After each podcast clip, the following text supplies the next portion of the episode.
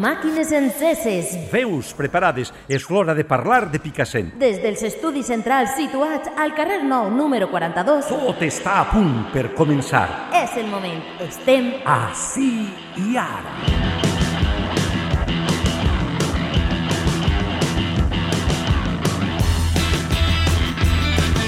Amigues i amics de Radio LOM, molt bona vesprada. És 25 d'abril, el dia que valencians i valencianes commemorem la batalla d'Almansa de l'any 1707, data en què les tropes de Felip V derrotaren les de Carlos d'Àustria, sent així ocupat el regne de València per les tropes borbòniques i amb la conseqüència de la pèrdua dels furs i d'altres drets civils per part del poble valencià. Una data que des de fa molts anys celebrem com a reivindicativa i identitària del poble valencià.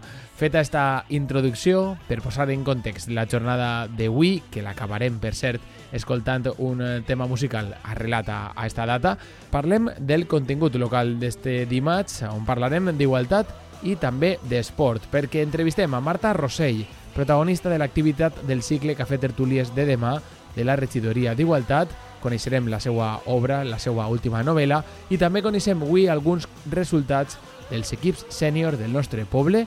Així que comencem este espai d'avui sense més dilacions.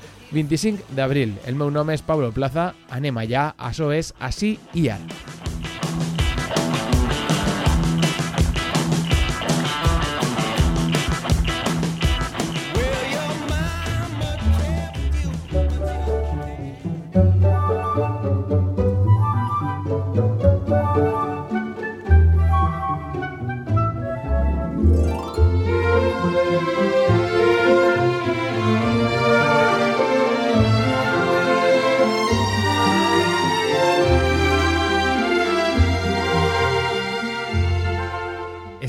Dimecres tenim totes i tots una cita a la Casa Benlloc perquè allà se presentarà el llibre L'estiu dels silencis, l'últim treball de Marta Rossell, l'autora, a més eh, ja vella coneguda d'este poble, d'esta casa, havent sigut eh, treballadora municipal fa, fa uns anys.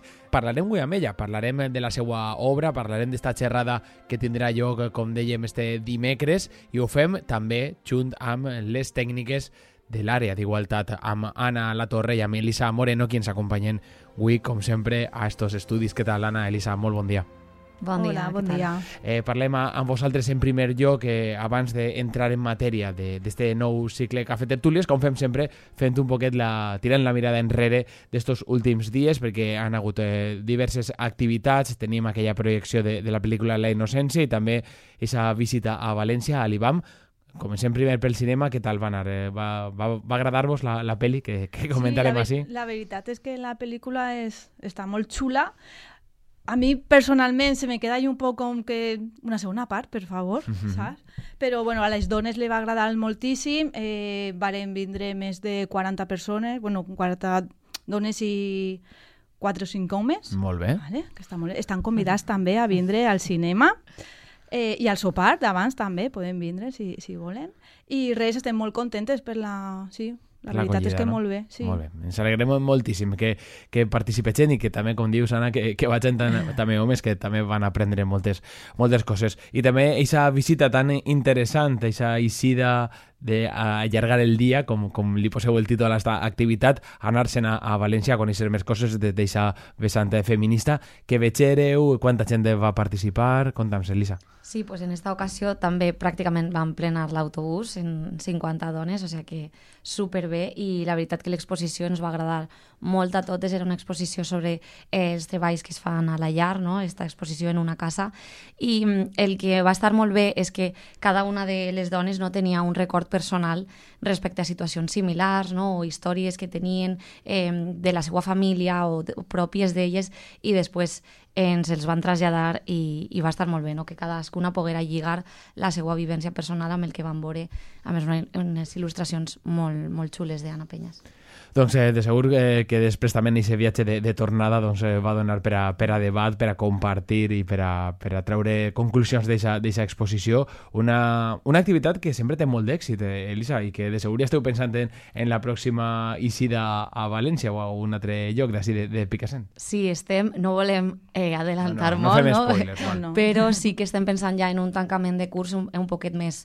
Més especial. Sí, més especial, no?, per a bueno, que totes les dones no puguen eh, acabar no, d'enfortir estos llaços que són el que sempre pretenem amb aquestes activitats i, i bueno, donar també la benvinguda a l'estiu.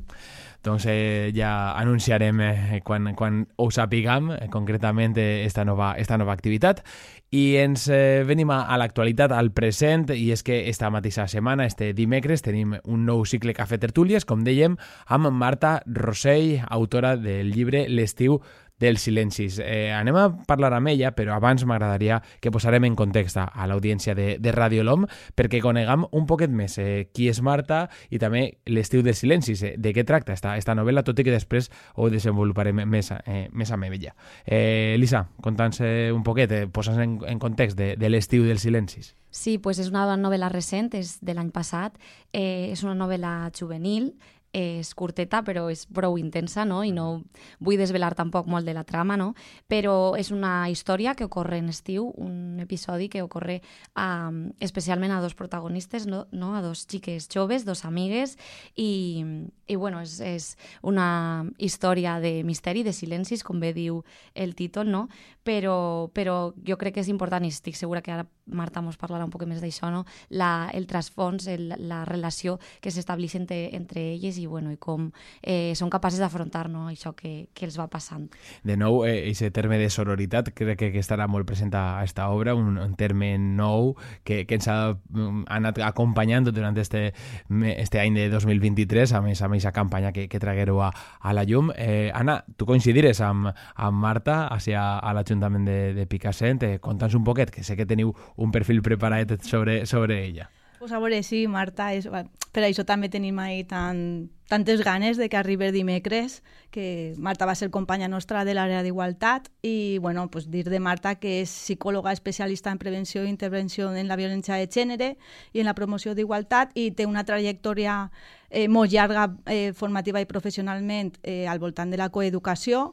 Eh, així també pues, impartia els tallers en, a secundària, a secundària i, bueno, i també té, pues, això és molt, eh, té l'especialitat eh, psicològica de, amb dones de violència de gènere. Molt bé.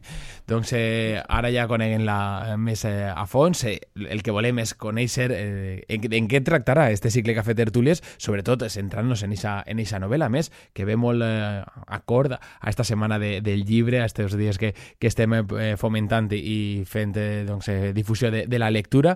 Anem a parlar amb ella. La telefonem en uns segonets i ara a veure si què, què més coses ens conta d'eixa nova novel·la, L'estiu dels silencis.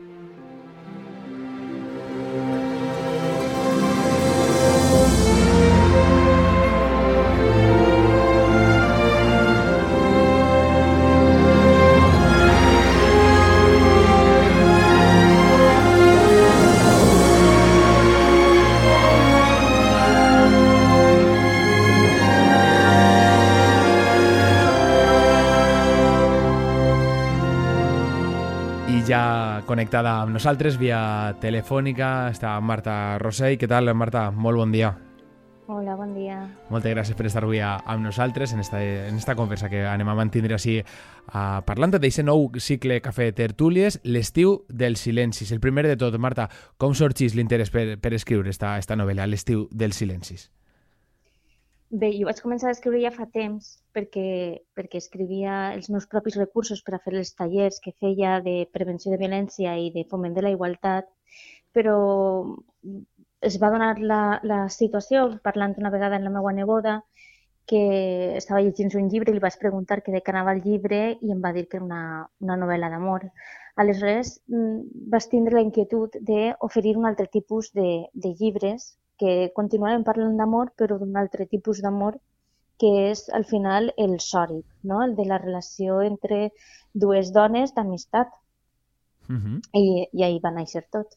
Molt bé, amb aquest, amb aquest terme de sororitat que ens està acompanyant, com dèiem abans, eh, durant tots aquests mesos, després d'aquesta campanya del, del 8M, la sororitat, un, un tema importantíssim per a, per a les noves onades i també m'agradaria doncs, entrar per ahí, no? Eh, la, la trama principal va a la història d'aquestes dues protagonistes, que té aquest missatge sobre sororitat, també sobre masclisme, quin és el, el missatge més important eh, per a tu? La idea que tenies clara, que, que volies transmetre quan vas començar a escriure? És aquesta amistat entre les dos? N'hi ha alguna altra subtrama que també poguerem eh, destacar?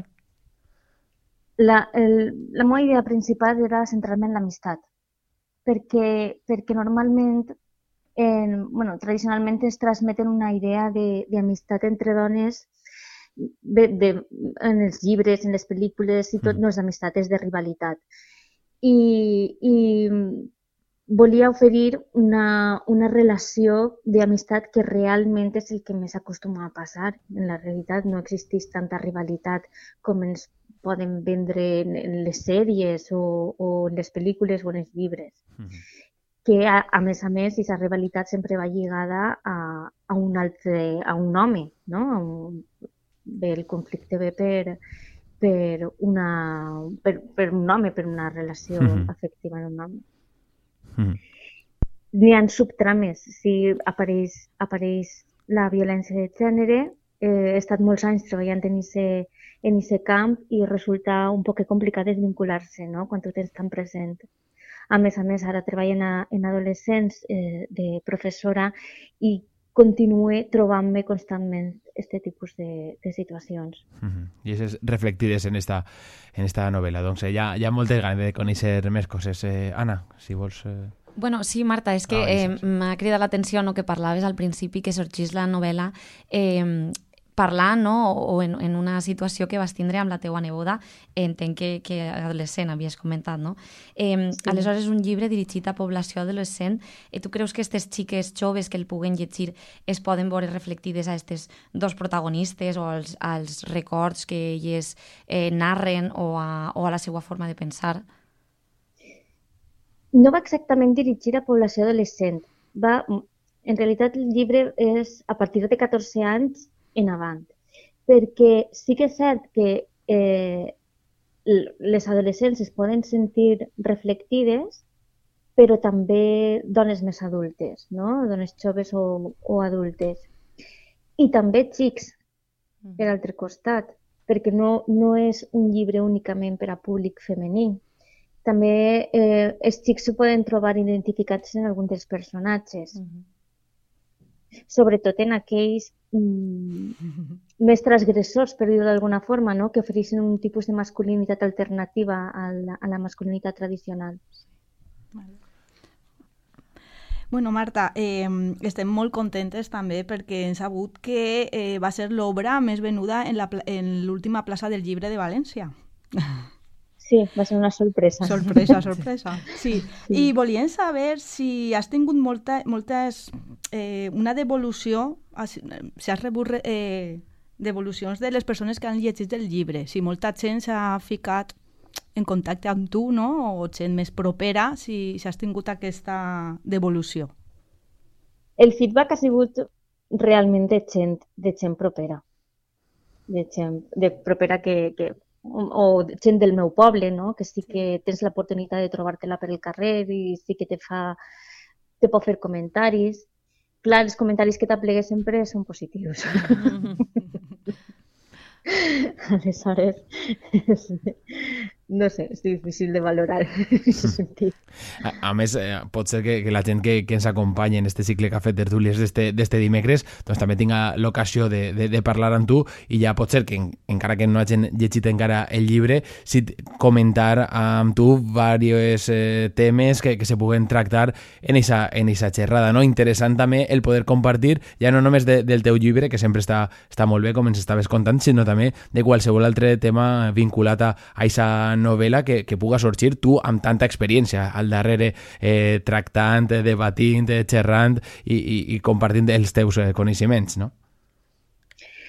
Sí, i, i acostuma a passar, no? Perquè, perquè la gent s'interessa en, en s'interessa per les motivacions, s'interessa de, de on naix la trama, sobretot en el moment en llegit el llibre volen saber què dia de cert, en, en les històries que conte i avance que sí que hi ha, sí que hi ha coses que a mi m'han passat, no?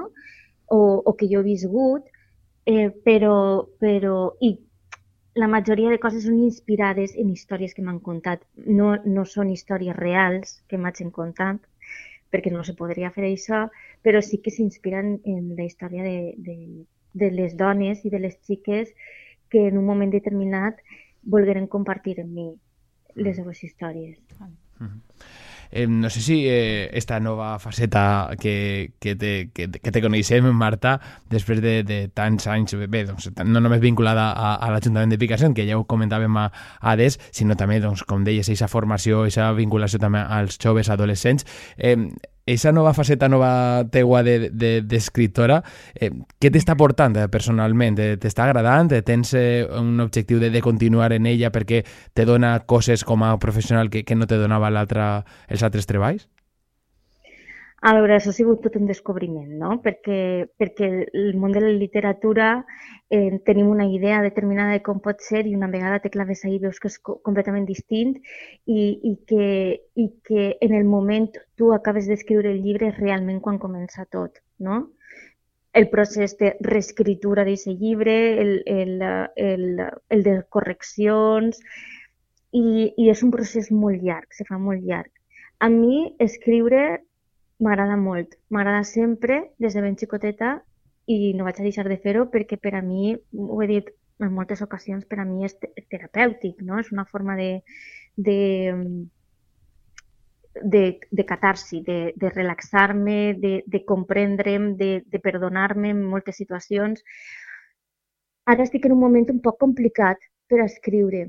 I aquesta mm. novel·la, la veritat és que a l'hora d'escriure la tenia molt clara. Des del primer moment vas, de fet, el primer que vas tindre clar era el títol del llibre, que no era l'estiu dels silencis, s'anava dit d'una altra forma, i a partir d'ahir, que no, no acostuma a ser molt, molt com això, a partir d'ahir ja vaig desenvolupar tota la trama, jo la tenia clara des d'un de, des primer moment.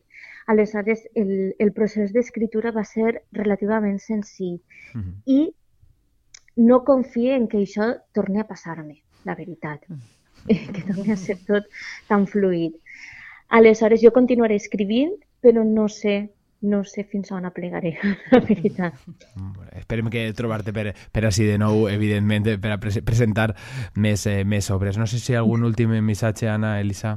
Pues res, eh, tenim moltes ganes de veure't el dimecres i tornem a dir-li a la gent que dimecres a les 7 eh, a Casa Benlloc pues, pues, gaudirem de tu, del teu llibre i que estan tots i totes convidades. Uh -huh. Doncs, eh, Marta, moltíssimes gràcies per atendre'ns estos eh, minutets. Eh, esperem que este dimecres hi hagi molta participació també i que puguem eh, conèixer més coses de tu, de la teua obra i de les inquietuds que n'hi ha, que ha al darrere. Moltíssimes gràcies per atendre'ns. Gràcies a vosaltres. Adeu. Adeu.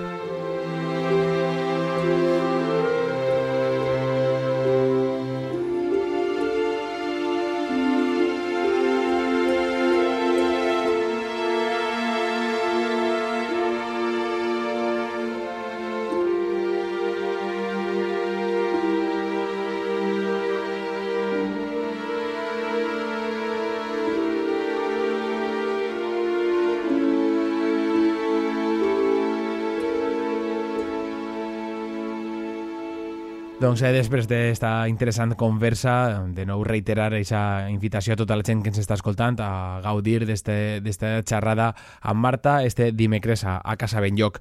Eh, Elisa, Anna, no sé si podem avançar alguna coseta de la setmana que ve, que sempre, com esteu sempre carregades d'activitats, sempre és interessant eh, doncs, eh, fer aquesta prèvia a la ràdio quan, quan veniu. Sí, pues ens queda un cicle de cinema eh, que a més adelantem que ja serà dels últims d'esta temporada, per així dir-ho, i, i bueno, hem decidit fer-lo en tornar a la maternitat, no? aprofitant que eh, en el mes de maig pues, està el Dia de la Mare, no? i volem també donar-li pues, una visió des de la nostra perspectiva, no? pues, sempre des de l'àrea volem estar un poc en, en esta línia i projectarem Cinco Lobitos, una pel·lícula més també molt, eh, amb molt bona crítica i guardonada i sí que eh, esperem també que, que molta gent s'apropi a veure-la. Doncs eh, Cinco Lobitos eh, pròximament eh, en este cicle de, de cinema en igualtat. Moltíssimes gràcies a les dos de nou per, per vindre a Radio Lom i contar-nos tota l'actualitat de l'àrea d'igualtat que vaig a molt bé estos dies. Estem en contacte, que vaig a molt bé també en l'organització d'este cicle Cafè Tertúlies d'este dimecres. Gràcies. Vale, gràcies. Bon dia.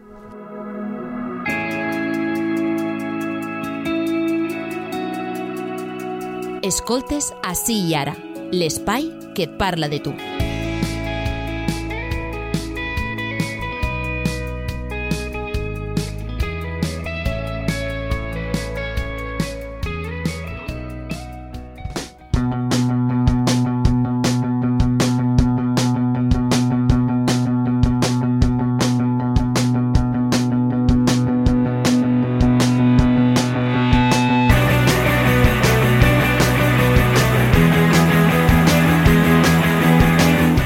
Esports, avui repassem resultats d'este passat cap de setmana. En primer lloc escoltem Adrià Sòria, el nostre corresponsal del futbol sala Picassent, que ens narra la crònica de l'empat aconseguit pels nostres este dissabte.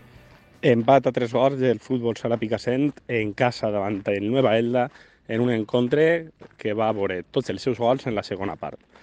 La primera va estar molt igualada entre dos equips que juguen la permanència i que sabien de les seves possibilitats i ja en la segona Nacho, que seria l'autor dels tres gols del futbol sala Picassent, obria el marcador. Uns instants després, amb un xut de rebot, empatava Nueva Elda, tornava Nacho a adelantar els nostres, però una errada en l'eixida de valor feia que Nueva Elda tornara a posar el 2 a 2 i ja en els instants finals, després de fer Nacho el 3 a 2, el Nueva Elda aconseguiria empatar jugant de 5 a falta de 2 minuts per al final. M'ho intentaria l'equip local fins al final en busca de la victòria, però finalment només va aconseguir un punt que serveix per a mantindre's en una lluita que seguirà fins els últims dos partits que queden ara per davant. Davant Ibiza, com a visitants, el dissabte, i l'últim davant Penyes Plugues en dues setmanes en casa. Falten dos jornades, la pròxima davant els líders i l'última a casa, al Poliesportiu Municipal. Tres punts separen l'equip de Vicent Carrasco de la zona de descens, així que podeu imaginar-vos l'importància de que totes i tots, afició, públic, familiars, amics, esteu el, al Poliesportiu el pròxim cap de setmana. No este, sinó el pròxim. Vos ho recordarem la setmana que ve perquè és molt important que acompanyem els nostres en aquest enfrontament tan vital per a la permanència. Escoltem també la crònica de l'equip B de Futbol Sala. Victòria a casa del nostre filial davant Luis Vives, rival directe per la permanència. Els nostres es adelantarien primer amb un gran gol d'Alonso Baló parat i seguidament amb un gran gol de David en una molt bona contra de l'equip. A falta de 3 minuts, Jorge posaria el tercer i així se n'anava el partit al descans. Ja en la represa, els nostres hi serien enxufats i Traca faria el quart altra vegada baló parat. Ja amb el rival xuat de porter xuat durant 17 minuts, es retallarien dos gols per al 4-2 definitiu. La propera setmana anirem al Fafar per intentar ser a la permanència en una primera regional molt competida. Doncs també esperem que l'equip B se salve i puga continuar jugant la temporada que ve en primera regional. Molta sort a Alfafar. Sabrem més coses també, com sempre, cada dilluns o dimarts de la setmana que ve. Continuem i ho fem amb el futbol 11 i Juanjo Frasquet ens conta més coses d'aquesta important victòria aconseguida este passat cap de setmana. Bon dia a tots i totes. El nostre Picassent no fallava i aconseguia guanyar este cap de setmana a casa per 4 gols a 0. Encara que el resultat siga voltat, el principi del partit no va ser tan sobrat per als nostres, sinó que els visitants apretaven l'accelerador i tenien ocasions molt bones per posar-se per davant. Al final de la primera part, en el minut 43, els nostres avançaven el marcador i al minut següent confirmaven el segon gol que ja deixava molta terra per enmig per a la remuntada visitant. A la represa els nostres marcaven el tercer i ja el partit es relaxava totalment perquè els visitants baixaven els braços. Els nostres feien el seu xoc, un partit lent, un partit molt controlat i a la postre marcarien el quart i definitiu. Els nostres se situen a 6 punts dels llocs d'ascens que són vitals per a mantenir la categoria aquesta temporada. 6 punts a falta de 15. Tot està per decidir. Setena posició per al Picassent a falta de 4 partits. Tot pareix indicar que serà equip de primera regional de nou la temporada que ve en una còmoda primera meitat de taula. Finalitzem amb l'handbol i escoltem a Mireia Garcia, qui ens narra les dues victòries de la setmana passada què tal? Mireia, molt bon dia. Bon dia, Pablo. La darrera setmana, el Club Handbol Picassent va disputar dos partits corresponents a la fase d'ascens a Primera Nacional. El dimecres vam jugar a casa front al Balonmano Torrent, rival directe i prou igualat en quant a nivell al nostre equip. Les nostres xiques feren un partit molt sòlid i seriós en defensa, frustrant l'atac de les visitants. En atac estigueren molt resolutives i el partit va finalitzar amb 27-22 al nostre favor. El diumenge de vesprada viatjarem a Muro d'Alcoi. Tot i no estar encertades en alguns moments del partit en atac, vam fer la ja nostra característica defensa intensa per frenar l'equip local. I amb la nostra portera molt encertada vam guanyar també per 12-20. Ara mateix ens trobem quartes a la classificació i amb opcions de seguir competint per l'objectiu de l'ascens. El pròxim partit és a casa, front al balonmano Vilablanca Altea, el divendres 28 d'abril a les 9 menys quart al nostre pavelló. Us esperem. Doncs enhorabona i a lluitar per aquest ascens, totes i tots també el divendres a donar suport a les xiques de l'handbol a les 9 menys quart, este divendres al poliesportiu municipal.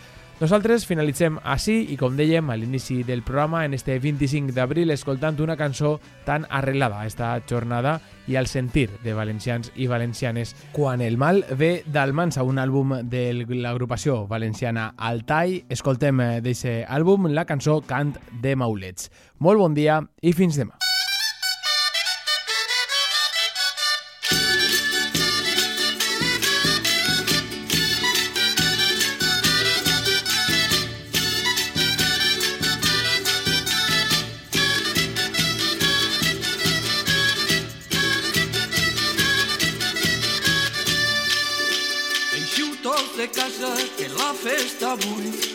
Dolços de nata i coques de brull polimenteu fustes i emblanquineu murs perquè Carles d'Àustria ha jurat els furs?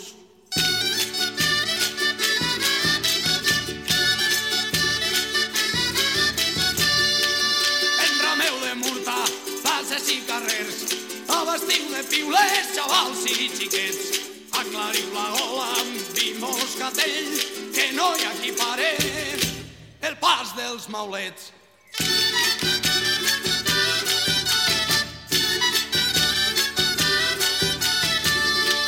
Vine Pilareta, que et pegui un sacsó, els peixos en l'aigua i els amors al clot. I si no l'empara el nostre senyor, tallarem la cua a Felip de Borbó.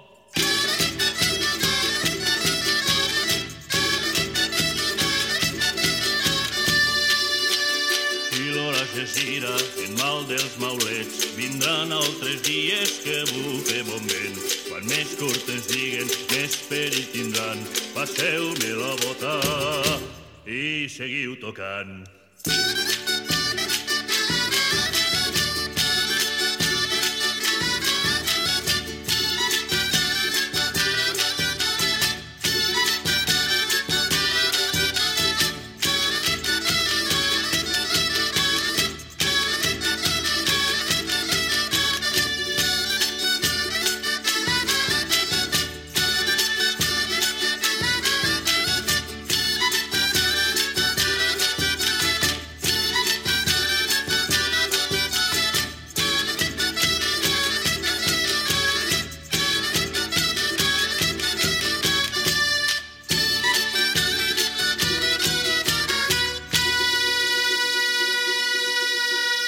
Torna a escoltar els sons d'ací i ara a radiolom.es.